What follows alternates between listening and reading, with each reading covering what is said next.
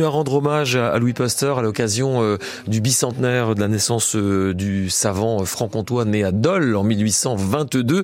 2022, euh, année du bicentenaire, avec Sylvie Morel. Bonjour Sylvie.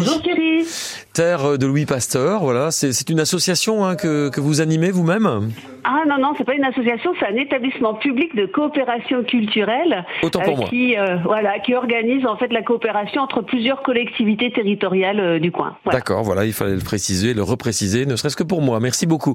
Alors, en, travaillant sur le choléra des poules, euh, Pasteur, lui, s'est aperçu un jour, parce qu'il travaillait sur beaucoup de choses de front finalement, hein, mais là, pour le, le coup du choléra des poules, il s'est aperçu que cette maladie tuait aussi les et ça a eu une relative utilité quand même. Alors, une utilité, oui, tout à fait. Je vous laisse en juger. En fait, en 1887, il a 67 ans. Hein, et il est à Arbois et Marie euh, lui lit un article, Marie, sa femme, hein, un article qui évoque les difficultés de, de l'Australie. Euh, L'Australie est ravagée par la prolifération des lapins hein, qui, qui, creusent des trous, euh, qui provoquent l'érosion, qui font du surpâturage.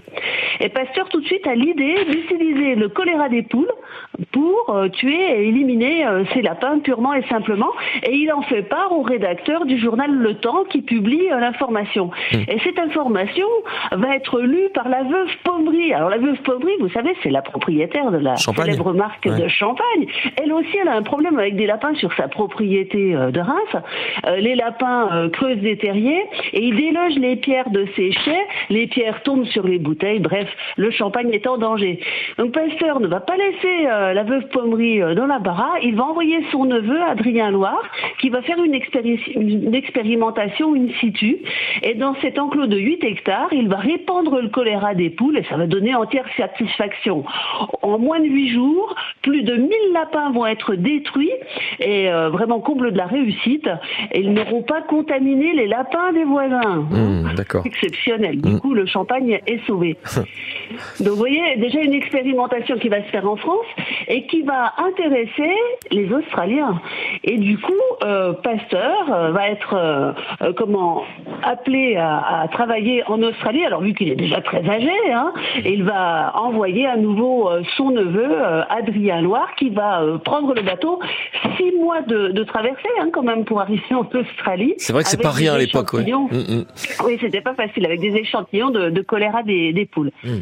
Donc le, gouvernement australien proposait une prime de 25 000 francs euh, pour éliminer euh, tous ces lapins.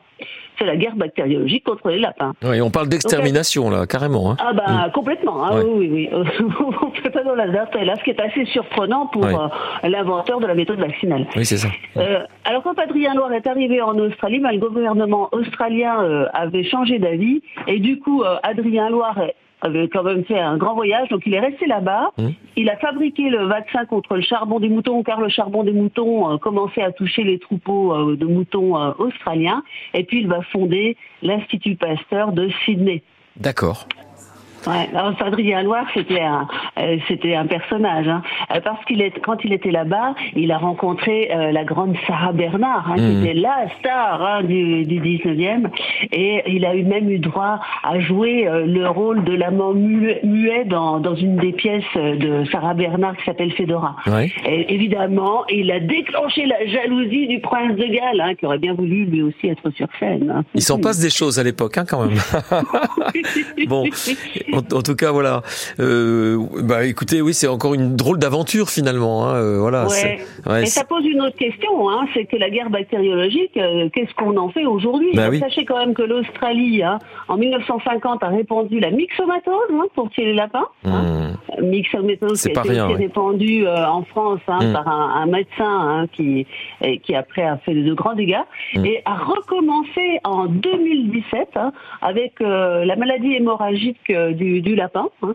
Donc on, voit vraiment que même s'il y a un texte hein, depuis 1972 euh, pour euh, limiter la fabrication et le stockage des armes bactériologiques, eh bien euh, pour autant, pour, pour beaucoup d'États, ça peut rester une solution mm. pour pour lutter contre les proliférations animales. Ouais, encore une drôle d'histoire. Voilà, c'est c'est c'est vrai que c'est c'est un peu vertigineux tout ça. Merci beaucoup Sylvie Morel, directrice donc de Terre de Louis Pasteur. On vous retrouve eh. demain évidemment hein, pour la prochaine. Je vous donne une petite idée de de sortie. Hein.